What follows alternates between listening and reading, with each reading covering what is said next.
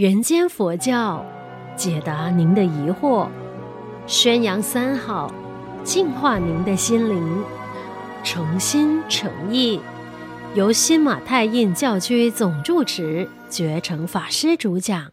各位诚心诚意的朋友，大家吉祥。今天要跟各位谈一下年轻人的志向。我最近一直在鼓励大家要吃素。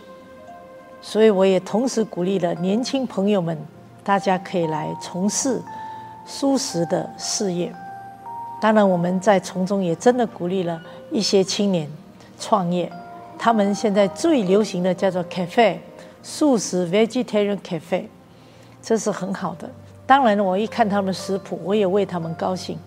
除了有传统食物，他们增加了什么呢？披萨，所谓的什么韩国卷、日本的苏洗。等等等等，这是青年的一个志向。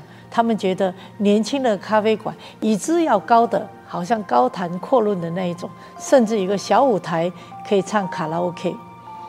当然，现在因为疫情的关系，他们就很多的汉堡的素汉堡的所谓的 delivery 的一个送送外食，这个是年轻人的一个志向啊，它不像我们以前的开饭馆。第二个。我也看到年轻人回来他的家乡，帮忙他的父母从事农业，这一点我也大吃一惊。但是我也觉得很好。那么，当然新回来的回来的这个孩子们，他们有带新的一些观念。我看到了一个例子，就是他们在种农的时候，他们说我们要用无人机。啊，我们这个土地里面三三十亩、五十亩，我们用无人机来看这个土地，来看那个农业、农产品，哦，这个是一个好现象。乃至他们呢，在整个施肥的工作上面，用最新科技的方法来调节土地有多热，然后那个该加的一个营养素有多少，这个是很好的现象。这个当然超越了以前父母亲的用锄头，当然锄头还是要用，但是呢，他们加入了一些科技、科学的方法，这也是一件好事。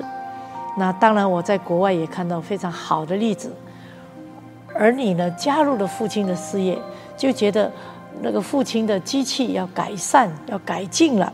好，当然这个需要一些成本，但是也加速了父亲的旧厂。